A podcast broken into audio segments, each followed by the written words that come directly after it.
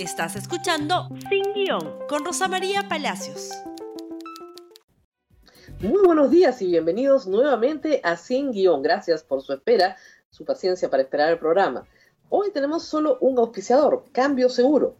Cambio Seguro, casa de cambio digital registrada en la SBS. Cambia dólares y soles por internet de manera fácil y segura. Usa el código promocional sin guion y obtén un descuento de tu primera operación. Cambio seguro, fácil, económico y súper seguro. Muy bien, hoy día vamos a hablar de la Constitución y de su vigencia. El año pasado, ustedes recordarán, utilizamos mucho la Constitución para que ustedes tuviesen una mejor apreciación de las razones por las cuales el presidente Vizcarra sí podía cerrar el Congreso y cómo ese acto era constitucional y podía darse justamente en el marco de lo previsto por la Constitución del 93.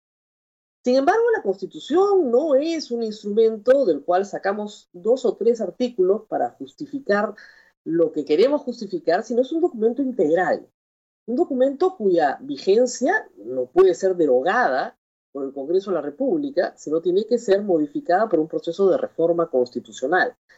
El Ejecutivo tampoco puede desconocer lo que dice la Constitución.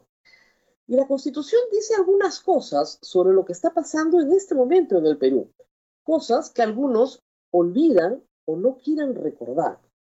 El artículo 137 que permite al Estado peruano, al Ejecutivo en realidad, declarar un estado de emergencia, está en un título que se llama régimen de excepción. Es decir, esta no es la regla, lo que estamos viviendo no es la regla, es la excepción.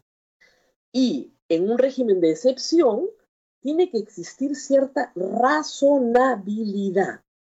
¿De qué se trata esto? Que el Poder Ejecutivo puede declarar el estado de emergencia por algunas razones. Por perturbación de la paz o del orden interno. No es el caso. Era el caso del terrorismo, por ejemplo.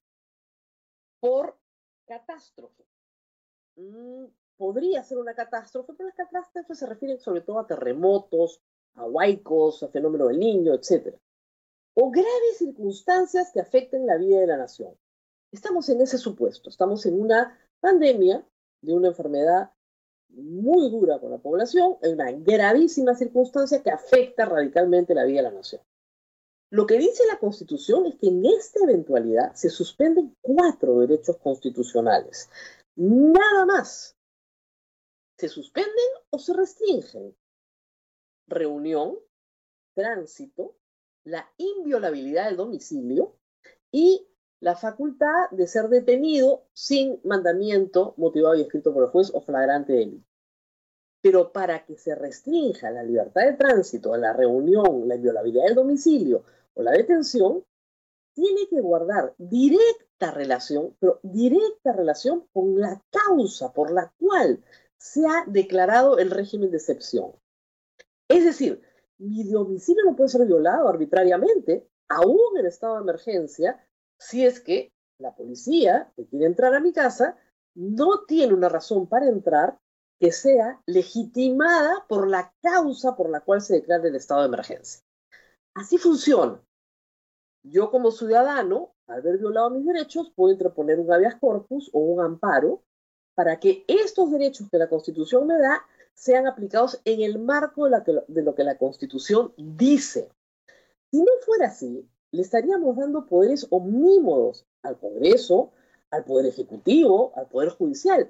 Y eso no está en la Constitución. Hay otros artículos en la Constitución que no han sido derogados ni suspendidos por el estado de emergencia, ni pueden serlo por ninguna otra norma. Voy a leerlos porque creo que algunas personas, sobre todo en el Ejecutivo, los han olvidado. El artículo 58 dice, la iniciativa privada es libre. La iniciativa privada es libre. ¿Eso qué quiere decir? Que usted, que tiene un pequeño negocio, es un microempresario, un gran empresario, un mediano empresario, es libre de hacer su negocio sin tener que pedirle permiso al Estado para desarrollar esa iniciativa. También dice la Constitución, el Estado, artículo 59, estimula la creación de riqueza y garantiza la libertad de trabajo y la libertad de empresas, comercio e industria. Esto no ha sido. Su ejercicio, dice el mismo artículo, el ejercicio, perdón, de estas libertades no debe ser lesivo a la moral, ni a la salud, ni a la seguridad pública. ¿Ok? Entonces, de esa manera podemos continuar señalando que, en efecto, cuando hay la aplicación de, digamos, una medida por la cual se afecta la salud, sí, el Estado puede poner algunas restricciones. Pero esas restricciones tienen que ser razonables. Es decir, si yo voy a restringir la libertad de empresa, la libertad de trabajo por razones de salud, no puedo discriminar señalando que algunas empresas no violan la salud y otras del mismo giro sí violan la salud. Tiene que ser razonable. Si no es razonable y proporcional, y si hay alternativas menos restrictivas de los derechos constitucionales, estas se tienen que aplicar. ¿Cómo funciona esto? Esto funciona nuevamente con la defensa de los derechos constitucionales a través del habeas corpus y del amparo ante el Tribunal Constitucional. El problema es que hoy mucha gente no tiene ni el tiempo ni el dinero para esperar que ocurra de alguna manera la liberalización de la actividad que desarrolla. ¿Cuál ha sido eh, la propuesta del Ejecutivo? La propuesta del Ejecutivo es, lo prohíbo todo, todo está prohibido, salvo lo que te permito hacer. Esa no es la propuesta de la Constitución. La propuesta de la Constitución es, te permito todo, salvo lo que te prohíbo hacer. Si el Ejecutivo liberaliza, ¿no cierto?, el comercio por razones sanitarias, puede prohibir algunas actividades comerciales o establecer requisitos para su ejercicio. Del mismo modo, la industria, en fin, cualquier otra actividad empresarial. Lo que no puedes hacerlo al revés, que es lo que está haciendo ahora. Lo prohíbo todo y te doy permiso para que hagas algunas cosas. Entonces, por ejemplo, si usted tiene un restaurante, ¿no es cierto? Ese restaurante solamente puede ser del tipo señalado por el protocolo. No puede ser otro tipo de restaurante. Si usted tiene un negocio de e-commerce, puede hacerlo, pero tiene que tener dos locales, no uno. Si es pequeño, no. Y la discriminación comienza a ser absurda, porque no obedece a razones sanitarias. ¿Cuál es el problema sanitario hoy en el Perú?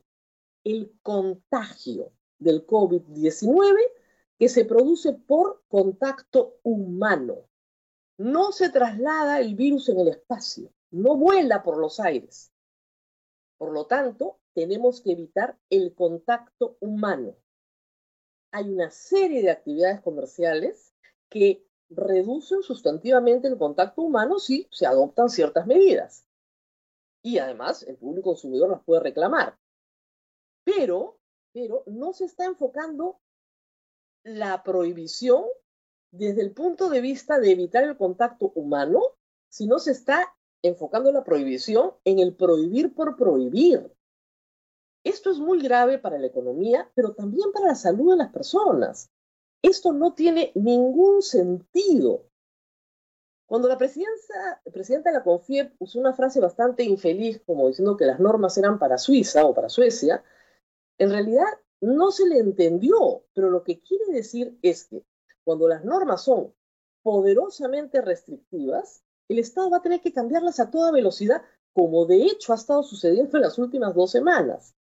Un enfoque constitucional partiría de esto es libre, pero vamos a poner restricciones en estos casos. Un enfoque no constitucional es te lo prohíbo todo y solo te doy yo permiso previo.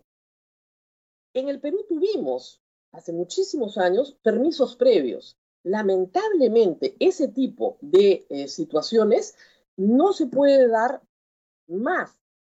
Eh, los 80s, los 70s fueron tiempos en los cuales se permitía una actividad económica. Hoy ya no se permite esa actividad económica en esos términos. La actividad económica es libre y no tienes que requerir un permiso previo para ejercerla. Se entiende entonces el concepto de una limitación sanitaria, pero no se entiende de ninguna manera que esta limitación sanitaria no obedezca a una razonabilidad. Espero que se entienda para todos ustedes que no se trata de que la gente salga y se contagie, por el contrario, significa que la gente adopte medidas, tanto las empresas como las personas, para evitar el contacto humano. Pero todo lo que no sea contacto humano tiene que ser libre, no puede estar restringido. Y todo lo que se pueda desarrollar de la mejor manera posible hay que promoverlo porque la economía peruana está realmente destruida destruida. El Ministerio de la Producción, el Ministerio de Trabajo no están colaborando, por el contrario, están creando nuevas restricciones que no existían y que no tienen nada que ver con la salud de las personas, creando nuevos registros, nuevos permisos, nueva burocracia, que esperamos sea derogada una vez que termine la pandemia. En realidad, para muchos, el sueño de controlarlo todo a través del Estado está comenzando a ser una realidad. Y ese es un peligro para la iniciativa privada que es libre y para la democracia. Vamos a tener que despedirnos porque se nos vence el tiempo, no sin antes mencionar a nuestro auspiciador del día de hoy. Cambio Seguro, casa de cambio digital registrada en la SBS. Cambia dólares y soles por Internet de manera fácil y segura. Usa el código promocional sin guion y obtén un descuento en tu primera operación. Cambio seguro, fácil, económico y súper seguro.